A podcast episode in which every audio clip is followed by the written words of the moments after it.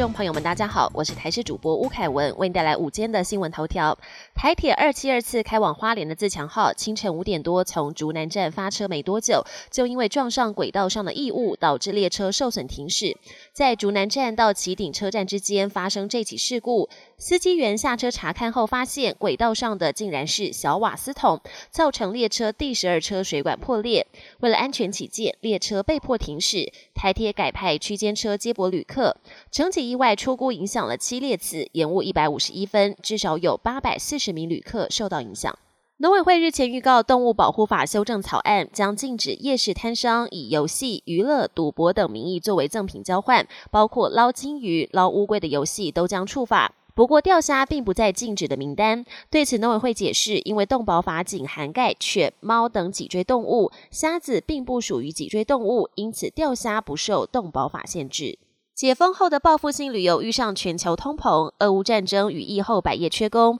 团费见回不回。第二季无论是参团或自由行，交通、食宿与票券成本全面上涨，各线卖价比去年同期大涨三成。但接下来遇到暑假出团旺季，团费涨幅可能还会飙破五成。根据平保协会与大型旅行社统计，第二季东南亚线约涨一成，日本线、中亚、非洲线与纽澳线约涨一到两成，欧洲线涨幅三成，美加线是这一波涨幅最高的，可达到七成，几乎无一不涨。若是单纯买机票的自由行，不计住宿费用涨幅，光是机票就比去年涨了三到五成，仍一位难求。国际焦点：中国可能进犯台湾，近期传言不断，两岸紧张情势升高。美国媒体 CNN 日前走访金门，直言这个离中国较近却离台湾较远的离岛，恐怕成为台海一旦开打的战争最前线。CNN 还独家报道，中国正在秘密研制先进的军用飞艇，号称功能比间谍气球更强大，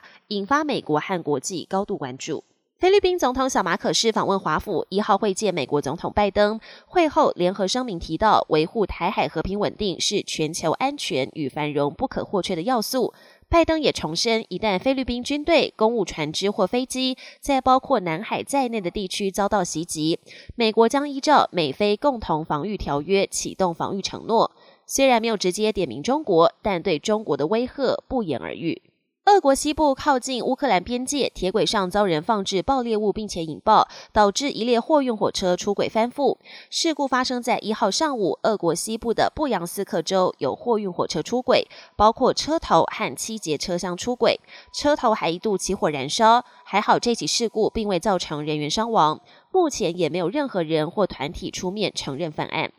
本节新闻由台视新闻制作，感谢您的收听。更多内容请锁定台视各节新闻与台视新闻 YouTube 频道。